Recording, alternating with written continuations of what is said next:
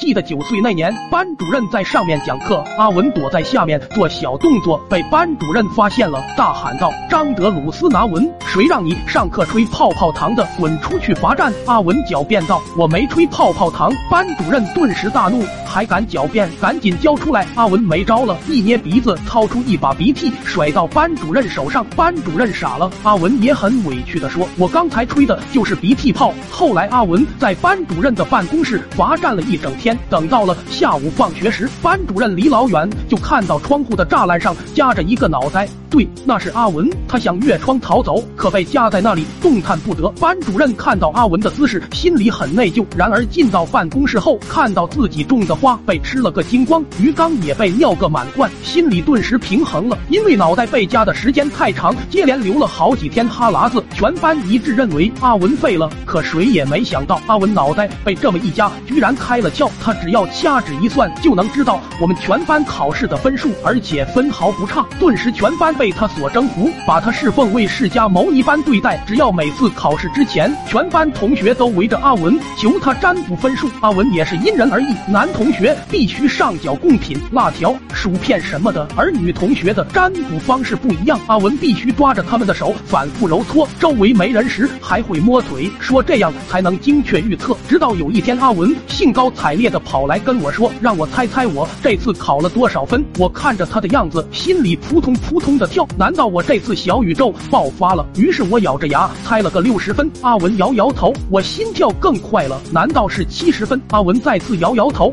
你考了十六分。我听闻，直接把他按倒在地，打了一顿。十六分，猜你妈！后来我拿拳头威胁着问阿文的特异功能来自哪里。阿文又拿着那套忽悠弱智的说辞给我说他是玉皇大帝的三孙子下凡，专程来普度众生。关键是我特么信了。打那以后，阿文便带领着我走上了。降妖伏魔之路，帮我积攒功德。十里八村的鸡鸭鹅，包括河里的鱼，只要阿文说那个成精了，我都抓来让阿文用嘴超度。直到有一天，阿文在办公室被老师抓了个现行。原来每次阿文在考试后都故意惹老师生气，然后趁在办公室罚站的时候偷翻老师刚批改的试卷，然后把分数抄下来，趁老师发下来之前在班里装神弄鬼、骗财骗色。全班小伙伴知道真相后都炸了，班里。